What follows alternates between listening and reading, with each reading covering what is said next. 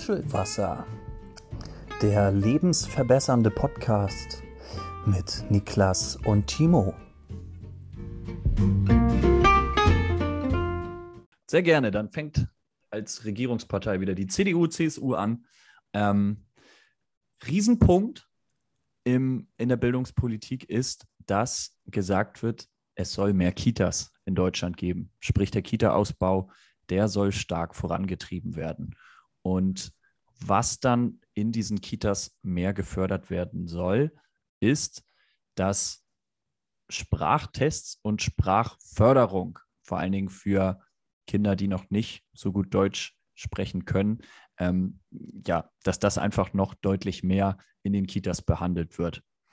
Ähm, das Ganze soll dann angeboten werden für Kinder, die das dritte Lebensjahr vollendet haben, mit dem Ziel, was die CDU, CSU hat, dass alle Kinder, sobald sie eingeschult werden, ähm, vernünftig Deutsch sprechen können. Ansonsten sehr allgemein formuliert, ähm, das Ziel, dass die digitale und die mediale Kompetenz von Schülern, aber, und ich denke, das ist fast noch wichtiger, von Lehrern einfach weiterhin gefördert und noch stärker gefördert wird, als es bislang der Fall ist. Dann fand ich eine sehr interessante Beschreibung, ähm, was in meinem Kopf aber ein bisschen, ja, wie soll ich sagen, etwas Unverständnis äh, erzeugt hat. Das Thema BAföG. Wir Studis, wir kennen es, äh, immer, immer wieder ein spannendes Thema. Die CDU, CSU sagt, dass BAföG flexibilisiert werden soll. Und da war bei mir sofort im Kopf, flexibilisiert äh, klingt im ersten Moment richtig, klingt im zweiten Moment aber nach äh, sehr, sehr viel Bürokratie. Und äh, ich weiß nicht, ob da der Anspruch und die Umsetzung ein bisschen auseinanderfallen. Aber vielleicht in die Runde gefragt, ähm, habt ihr mal eine interessante Geschichte mit BAföG gehabt oder hattet ihr da mal Probleme? Seid ihr auch der Meinung, dass das flexibilisiert werden soll? Äh, immer natürlich unter den Gesichtspunkt, was heißt Flexi Flexibilisierung denn? Ähm, weil ja, natürlich ist es bei BAföG, also mir hat es geholfen, auch wenn nicht in dem Maß, in dem man es erhofft hätte. Aber es hat schon geholfen und es ist auch ein äh, echt cooles Konzept, dass es ähm, ja halt, halt einfach die Bildung wirklich in den Mittelpunkt rückt und das erstmal von finanziellen Mitteln abtrennt. Ähm, Flexibilisierung, ja, es wäre cool, wenn es flexibler wird und auch ähm, sich an Individuen orientiert und nicht irgendwie ähm, man irgendwie abgesägt wird, weil man eine Anforderung nicht. Äh Prinzipiell, wie gesagt, bin ich auch dafür, dass man flexibilisiert, aber in meinem Kopf war, Mensch, das geht einher mit echt krassen bürokratischen Hürden. Ähm, bei mir war es so, ich habe BAföG beantragt, ich habe das, glaube ich, ein Semester bekommen und habe dann irgendwann gesagt, nö, ähm, das ist einfach zu kompliziert in meinem speziellen Fall, das zu beantragen. Und deswegen habe ich da quasi auf staatliches Fördergeld verzichtet. Ja, das nur dazu. Ansonsten haben wir in Deutschland nach wie vor einen Fachkräftemangel. Ähm, diesem Problem widmen sich CDU, CSU und sie würden natürlich gerne den Fachkräftemangel beseitigen. Ähm, wie wollen Sie das machen? Weiterhin da die Förderung ähm, der dualen beruflichen Bildung und auch von dualen Studiengängen. So vom Gefühl her ähm, ist das so die letzten Jahre ein bisschen zurückgegangen, dieses ganze Thema duale Studiengänge. Ähm, aber gut, die Partei sagt, möchte sie wieder einen Fokus drauf legen. Jetzt würde ich ein bisschen den Schwenk machen zur Digitalisierung. Und zwar sagt die CDU, CSU, sie möchte ein eigenes Bundesministerium für Digitalisierung haben und möchte dabei insbesondere unsere wundervollen deutschen Verwaltungen digitalisieren. Ähm, Sie haben es recht, ja, wie soll ich sagen, plakativ ausgedrückt. Alles, was digitalisiert werden kann, soll auch digitalisiert werden. Darüber hinaus, was einhergeht mit dem Thema Digitalisierung, ist äh, der Punkt Datenschutz und auch der Punkt Datenschutzaufsicht. Das möchte die CDU-CSU harmonisieren. Sprich, ja, harmonischer gestalten, also in meinem Verständnis weniger Aufsicht im Bereich der Datenschutz, im Bereich Datenschutz herstellen. Außerdem soll es für Bürgerinnen und Bürger eine digitale Bürgeridentität geben und diese soll dann die Steuer-ID und die Sozialversicherungsnummer zusammenfassen. Da habe ich mich so gefragt, okay, ähm, ist das nötig oder ist es vielleicht eher ein Punkt, der ein bisschen unnötig ist? Ist das jetzt so kompliziert, dass es dafür zwei Nummern gibt? Muss man das zwingenderweise zusammenfassen? Aber mal gucken. Und der letzte Punkt, den ähm, ja, haben wir heute auch schon das ein oder mal andere Mal gehört, äh, obwohl nicht gehört, besser gesagt nicht gehört, weil auch hier in unserer schönen Aufnahme, ähm, die das ein oder andere Mal abgebrochen ist, hat es mit dem Internet zwischendurch nicht so geklappt, wie wir wollten. Das möchte die CDU, CSU ändern. Bis 2025 soll es flächendeckend 5G geben. Ich glaube, da über den letzten Punkt müssen wir nicht groß dis diskutieren, sondern ich glaube, da gibt dir mir recht, da gibt er der CDU, CSU recht. Ähm, das ist ein Punkt, an dem muss gearbeitet werden, oder? Ja, auf, auf jeden Fall. Ich, ich denke aber, was man sich da auch ganz klar anhören muss und wo man dann sich auch fragen muss, wenn man äh, überlegt, wie man wählt, in welcher Situation sind wir gerade? Okay, Digitalisierung wurde einfach mal verschlafen, ist sogar, finde ich, das falsche Wort. Es wurde einfach komplett ignoriert. Ähm, und dann ähm, jetzt die Partei um die Ecke kommt und sagt, hey Leute, wir müssen digitalisieren. Das ist, äh, das, das ist also eine gewisse Komik, aber eigentlich muss man, muss, muss man weinen dabei, ja. Ja, eigentlich schon. Gerade wenn man sich anguckt, was für ein großes Land wir sind, wie viele Einwohner wir haben, was für eine, für eine Größe wir auch in Europa darstellen, wie wichtig die Digitalisierung ist ja, und wie sehr wir da dann einfach im Vergleich zu vielen anderen, auch vielen kleinen Ländern, ähm, einfach zurückhängen. Das ist wirklich tragisch. Ich hoffe, dass da viel passiert in den nächsten Jahren und vor allen Dingen in der nächsten Legislaturperiode. Ja, auf jeden Fall. Ja, das wären so kurz und knapp die Punkte der CDU, CSU. Timo, bist du jetzt startklar? Ja. Und magst damit klar. sozusagen das Bild der großen, der aktuell noch großen Koalition, Koalition komplettieren? Oh, war das schon ein Blick in die Zukunft? Ähm, Vielleicht. Genau. Ähm, ja, die Themenblöcke äh, Bildung und Digitalisierung sind ja äh, gewaltig und nicht äh, zuletzt, weil auch Josh es richtig auch äh, hervorgehoben hat, da äh, doch relativ ähm, wenig in den letzten Jahren passiert ist, was echt schade ist. Und das ist jetzt natürlich ähm, wieder überall in aller Munde ist und gesagt wird, jetzt muss was passieren, nachdem der Druck natürlich auch äh, besonders durch die Pandemie natürlich unerträglich groß geworden ist, ist natürlich sehr schade. Aber aus, äh, auch trotz, äh, genau deshalb ist, ähm, finde ich auch, also hat sich ja gezeigt, dass Digitalisierung und Bildung so eng miteinander verzahnt sind. Ähm, genau, und äh, diese enge Verzahnung zeigt sich auch so ein bisschen in, bei, der SP, äh, bei der SPD. Ähm, natürlich äh, steht die SPD dafür, dass äh, vor allen Dingen frühkindliche Bildung ähm, in Form von Kitas äh, weiter auszubauen, das ganztägige Bildungs- und Betreuungsangebot ähm, auch im Grundschulalter ähm, anzubieten. Und äh, Stichpunkt Digitalisierung, dass jeder Schüler, jede Schülerin äh, Zugang zum Internet haben sollte und ein digitales Endgerät, also ein Laptop oder Tablet haben sollte.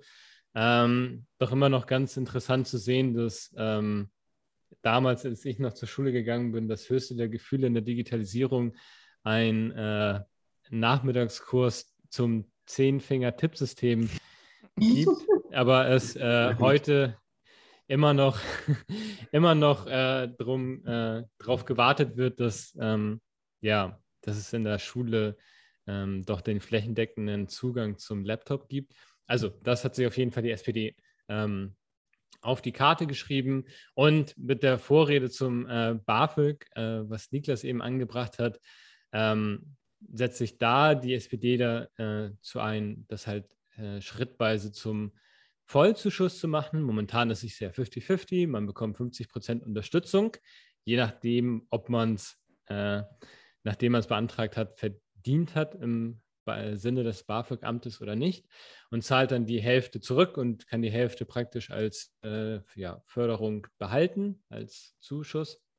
Das wollen sie komplett, ähm, also zum Vollzuschuss machen. Und was ich ganz interessant finde und was ich glaube auch, auch wieder eng verzahnt ist mit der Digitalisierung, ist ein ähm, BAföG, ähm, das über alle Altersgrenzen hinaus und äh, also gilt und als Aufstiegs-BAföG ähm, genannt wird, dass man praktisch auch nach der Schule, nach der Ausbildung ähm, auch Themen wie äh, Weiterbildung oder Umschulung, Quereinstieg damit unterstützt. Äh, ich denke mal, das ist der richtige Weg auf ja, den doch sehr äh, dynamischen ähm, Arbeitsmarkt zuzugehen.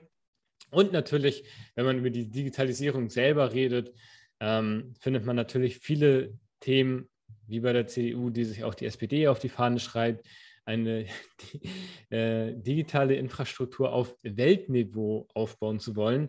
Wenn man dann einmal natürlich nach Südkorea rüberschaut, dann äh, wow, dann sind wir noch in der Steinzeit, wenn man hier von Weltniveau spricht. Aber äh, nichtsdestotrotz schön, dass es in dem äh, Wahlprogramm drinsteht, denn das heißt, dann ähm, sollte es doch zumindest in dem Fokus liegen. Was ich da noch ähm, sehr interessant finde, ist, dass die SPD ähm, auch Cyberangriffe, also Cyberschutz, ähm, sich auf den Plan äh, geholt hat und das Bundesamt für Sicherheit ähm, in der Informationstechnik zur zentralen Cybersicherheitsbehörde machen möchte. Ähm, ganz witzige Wortneubildung, aber ich glaube, ein äh, nicht zu unterschätzendes Thema, einfach weil das Thema immer komplexer wird und solche Themen ähm, natürlich heute ähm, bedeutender, viel bedeutender werden oder in der Zukunft vor allem viel bedeutender werden, als sie es vielleicht vor 20 Jahren waren. Wenn dann irgendwie mal eine E-Mail abgefangen wurde, war das vielleicht nicht so schlimm. Wenn heute aber die, wie ja auch schon gesagt wurde, Identität im Internet lebt, ähm, ist das, äh, glaube ich, so ein weiterführender Schritt, den Datenschutz auch ähm, vor Cyberangriffen zu schützen. Und genau, auch mit diesen beiden riesen äh, zusammengepackten äh, Paketen, die sich die CDU und natürlich auch die SPD auf die Fahne geschrieben haben, stehen natürlich auch die Oppositionsparteien ähm, wahrscheinlich auf dem äh, in, im Wahlprogramm. Und genau, Josh, wie sieht es bei deinen beiden Parteien? Ich habe gedacht, ich kriege jetzt so eine niegelnagelschicke neue gebaute Überleitung. Die war, die war okay, aber die, die war aus der Steinzeit. Die kam mit einer 16-Bit-Leitung zu dir Ja, rüber. Ich hoffe, du erreichst sie noch. Ich habe dieses komische Rauschen schon gehört, wenn, wenn, du, wenn du gleichzeitig telefonierst und Internet, das geht nicht. Ähm, Ja.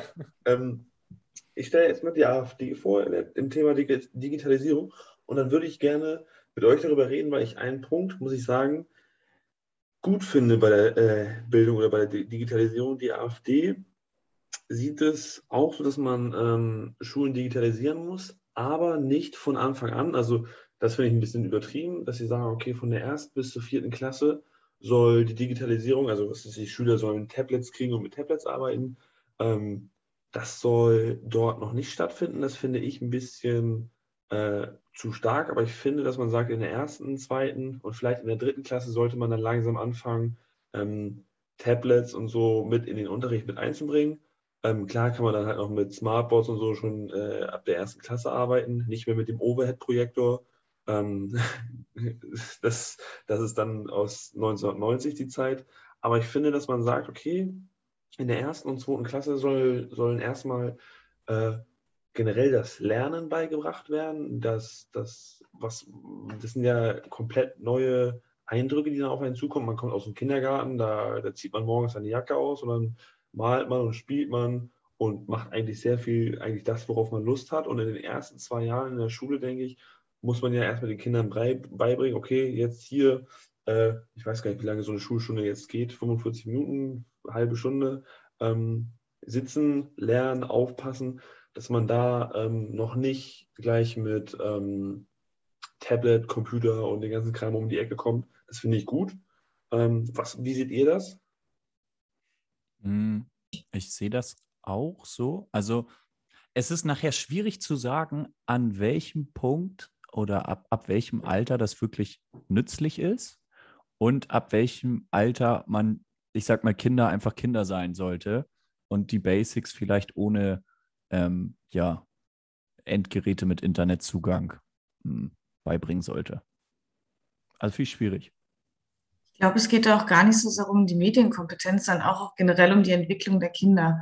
Also wenn man überlegt, was man so in der ersten, zweiten Klasse lernt, man lernt schreiben, man lernt rechnen, das hat ja auch sehr, sehr viel mit Koordination zu tun. Also ich meine, einen Stift in der Hand halten und damit was schreiben oder auch was ausschneiden und basteln, das sind ja auch einfach Sachen, die man, die halt eine motorische Kompetenz bei den Kindern fördern.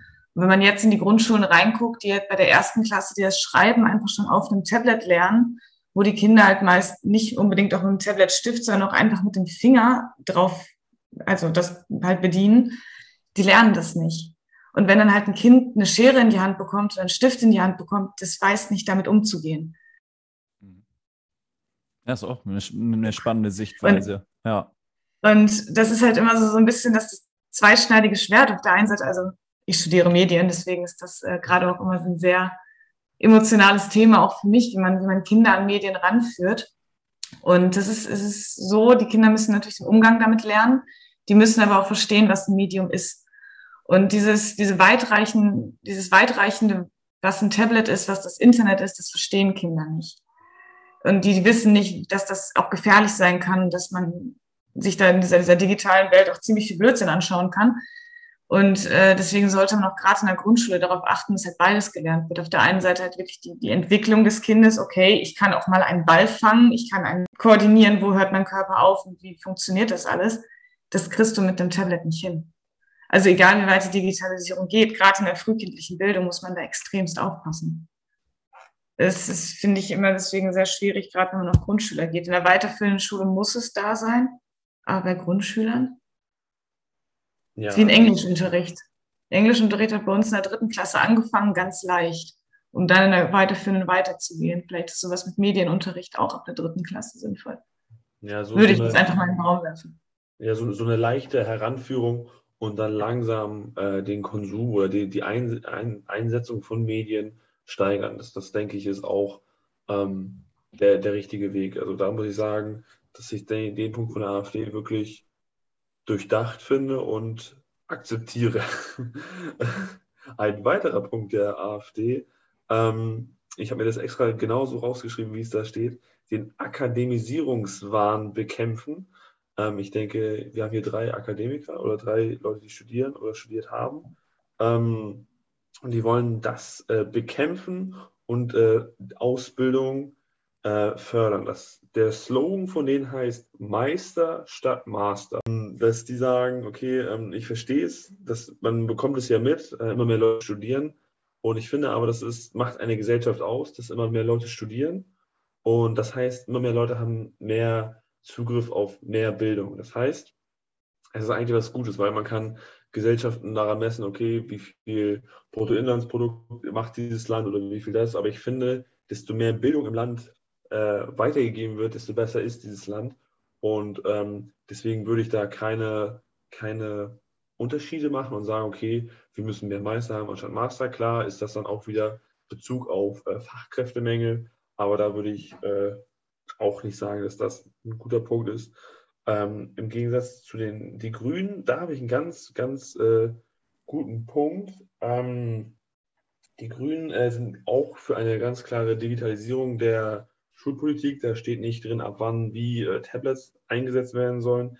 Aber was die auch gleich reingeschrieben haben, dass wichtig ist, dass Anbieter von verschiedenen Internetseiten und die Zugänge kontrolliert werden müssen von den Kindern und dass die Anbieter ähm, sich auch Strafe machen, wenn die irgendwelche Zugänge oder irgendwelche Informationen ähm, offenlegen für Kinder, die eigentlich nicht dafür da sind dass man sich dann leichter beschweren kann und diese Anbieter oder Betreiber der Seiten auch in die rechtliche Pflicht nimmt.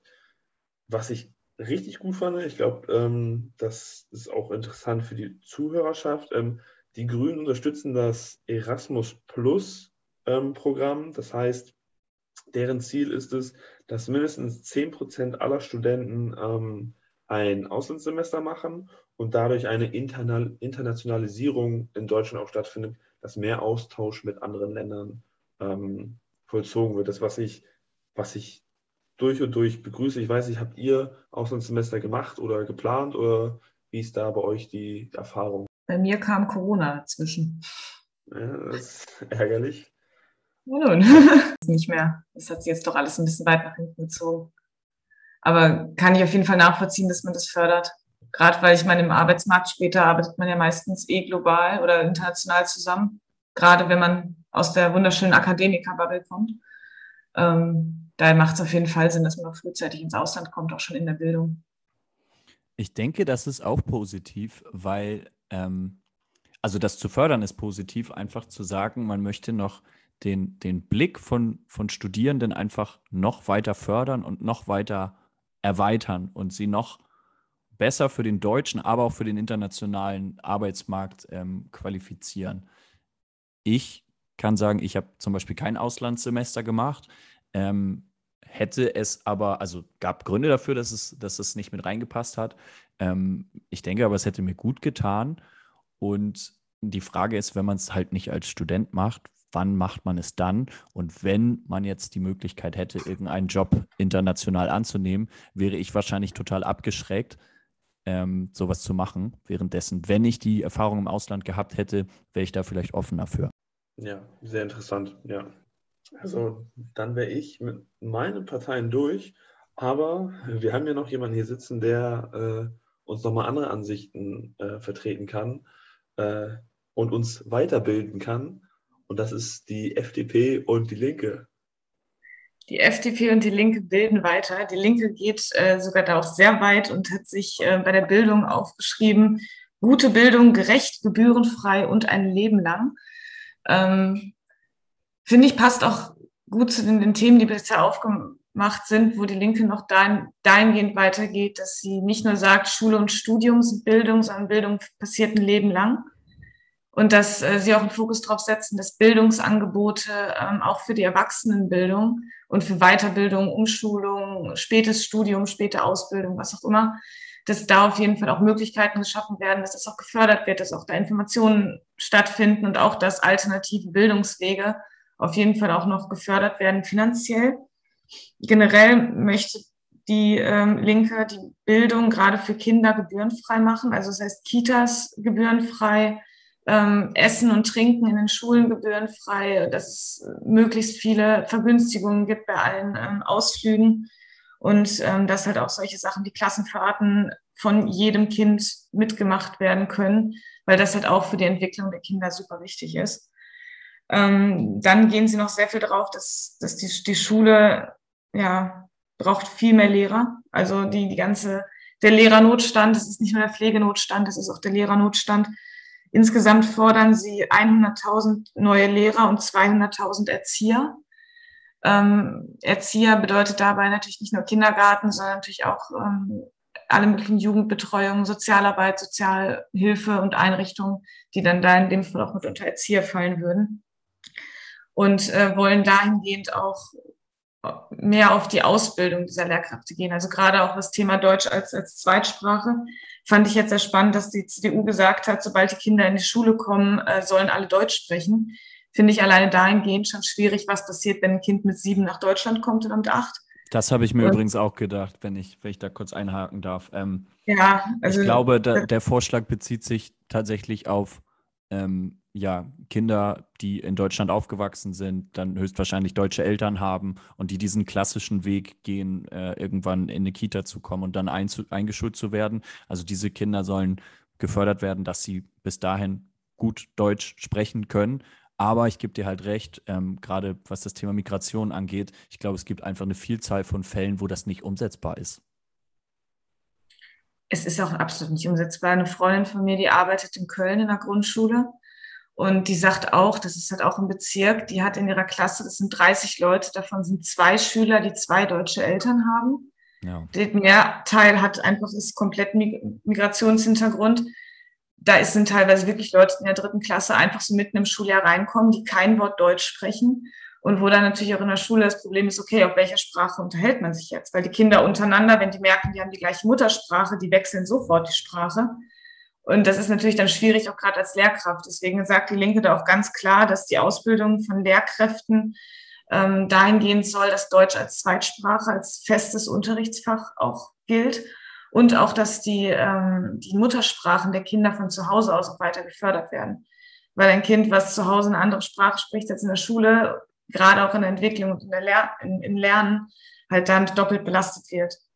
Und äh, gut, die Linke setzt sich ja halt auch wirklich sehr dafür ein, dass das diese Bildung halt auch gerecht wird, auch bei den Studenten. Die Studiengebühren sollen komplett abgeschafft werden und ähm, ein Masterplatz soll garantiert werden. Also das, äh, ich meine, man kennt es auch, man macht seinen Bachelor fertig, man hat vielleicht nicht so den Schnitt, den man möchte und kriegt plötzlich gar keinen Masterplatz, weil da auf einmal der NC noch mal viel, viel höher liegt als sonst. Ist vielleicht auch für, für die Studierenden da draußen äh, wichtig. Die Linke möchte genau das abschaffen. Also jeder, der einen Bachelorstudiengang hat, soll einen garantierten Masterplatz bekommen. Ob das jetzt so hundertprozentig sinnvoll ist, weiß ich tatsächlich nicht, weil es gibt, äh, also ich persönlich, aber ich finde es auf jeden Fall ein guter Ansatz, dass äh, da nochmal Gleichberechtigung geschaffen wird. Ich weiß nicht, wie ist es bei euch in Unis? Kommt man vom Bachelor einfach in den Master oder nicht?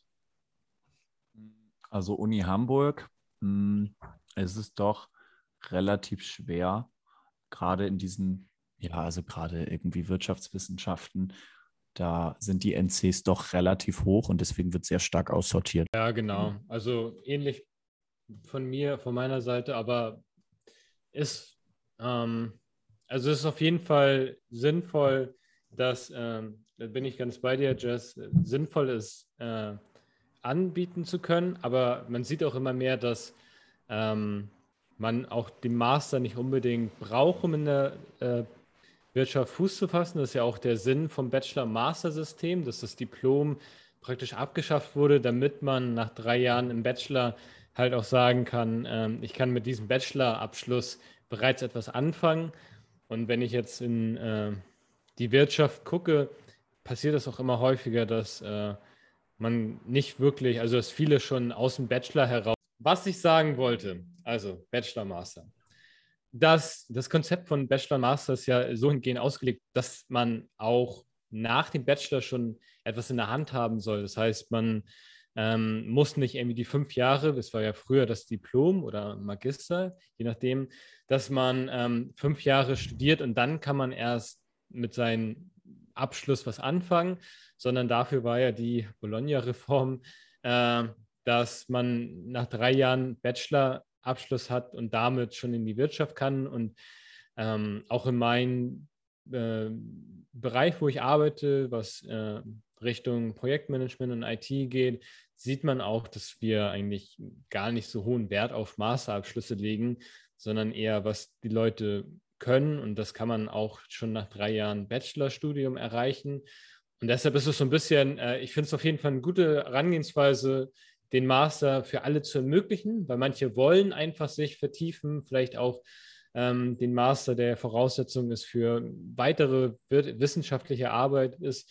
Ähm, Wäre es schade, das zu verwehren. Aber auf der anderen Seite, ähm, glaube ich, muss auch nicht jeder Bachelorstudent, weil es ähm, ja, einen, einen garantierten Platz haben, ähm, weil es das gar nicht braucht. Aber ich denke mal, und das ist auch nochmal wichtig zu sagen, das kann man, glaube ich, nicht pauschal sagen, weil in der Medizin bist du, glaube ich, ohne Master aufgeschmissener, als wenn du jetzt in die Wirtschaft gehst, wo du auch als Bachelorand, Bachelorantin bereits ähm, arbeiten kannst. Ich denke mal, ja, ich, das sollte den, dem Arbeitsumfeld und der, dem Studiumumfeld entsprechen. Tatsächlich sehe ich bei diesem garantierten Masterplatz gar nicht so das Problem, dass, dass Leute dann mehr den Master machen und dass man den Master an sich braucht, sondern eher, dass man diese Garantie gibt. Weil der Master ist ja eigentlich eine Profilbildung vom Bachelor aus. Das heißt, viele Leute wechseln nach dem Bachelor die Uni, wechseln das Profilfach, weil man wirklich guckt, okay, in welche Spezialisierung gehe ich? Und ich weiß nicht, wie es bei euch ist. Also ich komme aus den Medien und äh, wenn da irgendwelche Spezialisierungen sind, ist es teilweise wirklich, dass du da spezielle Unis für hast und dass du dafür auch wirklich die Uni verlassen musst. Und wenn es jetzt so ist, dass alle Leute zum Beispiel in, in Hamburg, die haben, machen in Hamburg ihren Bachelor und haben einen garantierten Masterplatz, natürlich nehmen sie dann solche Städte wie Hamburg und bleiben dann für den Master da.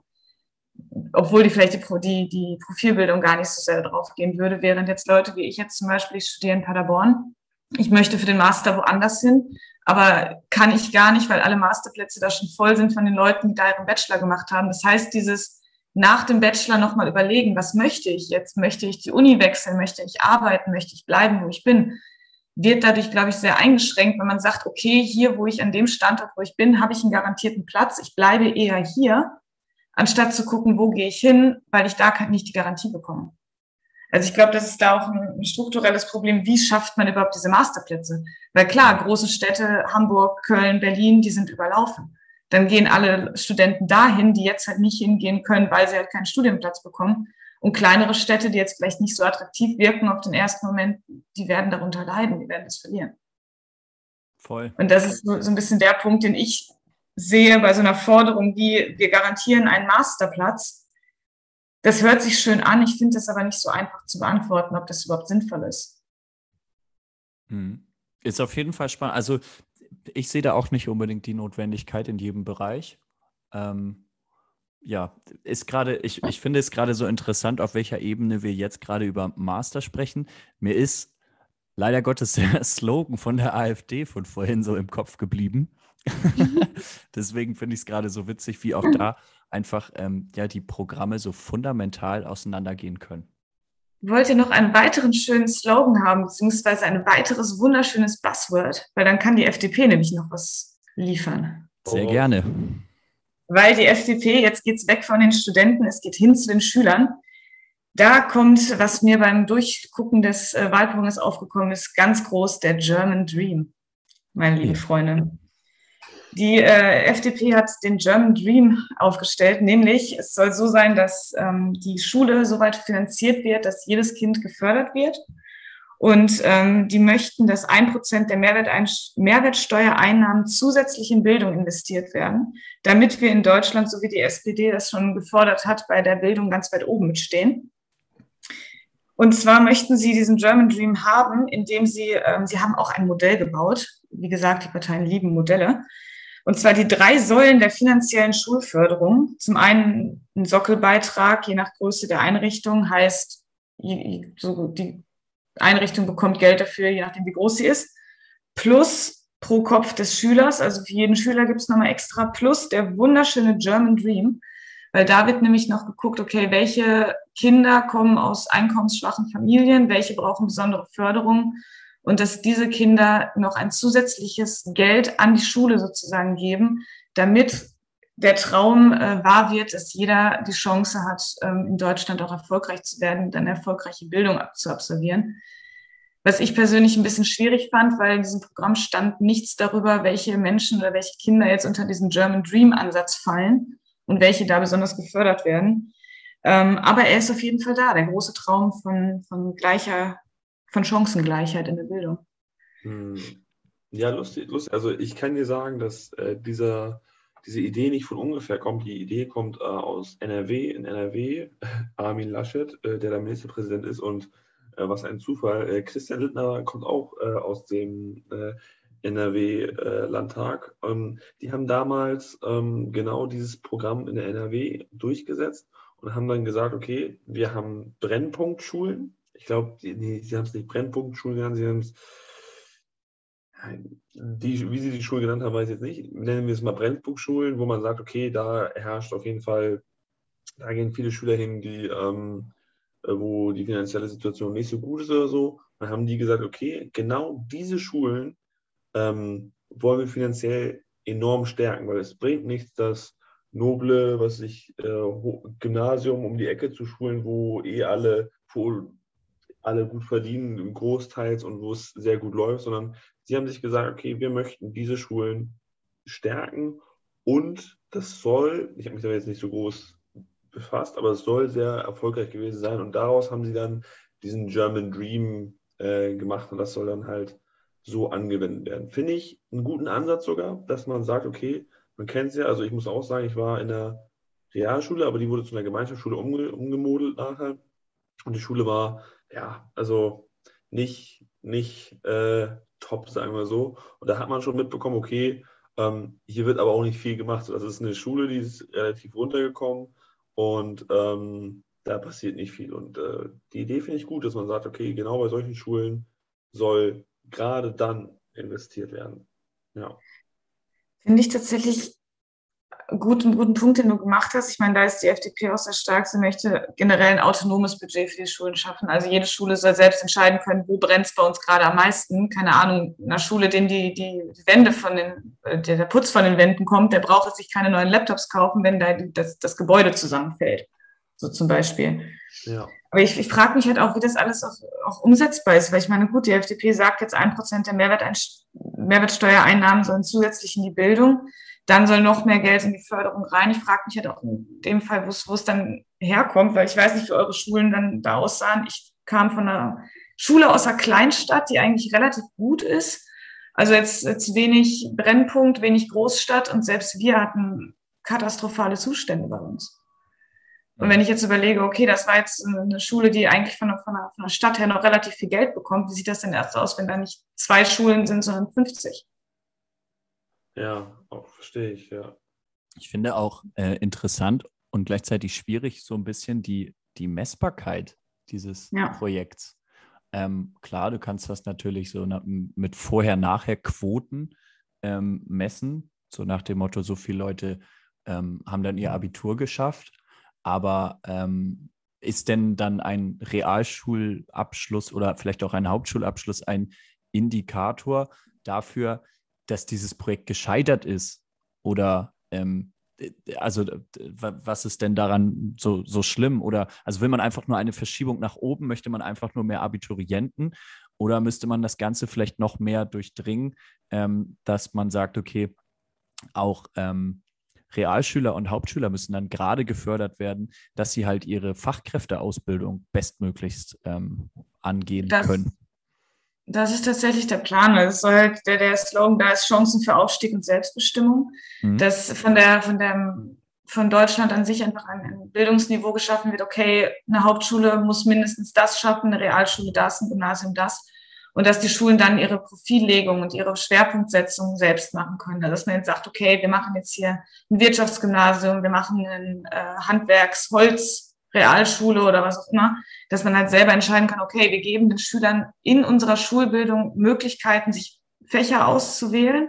Und wir schaffen da Angebote, dass halt auch diese, diese Profilbildung, wo möchte ich hin, möchte ich ins Handwerk, möchte ich in die Wirtschaft, möchte ich in die Medizin, das, oder äh, in die Pflege oder wo auch immer hin, dass das halt schon relativ früh gefördert wird.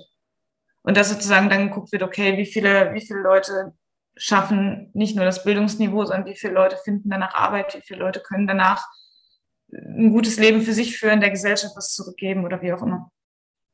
Spannend. Auf jeden Fall sehr, sehr spannend. Wird, wird sich zeigen, ob sich dieses Konzept durchsetzt. Aber klingt auf jeden Fall nach einer guten Idee. Kann man, glaube ich, so festhalten. Ja, wie, wie schaut's aus, Jess? Warst du, warst du durch? Ich war durch. Dann würde ich sagen, sind wir auch mit dem Themenblock erstmal durchgekommen.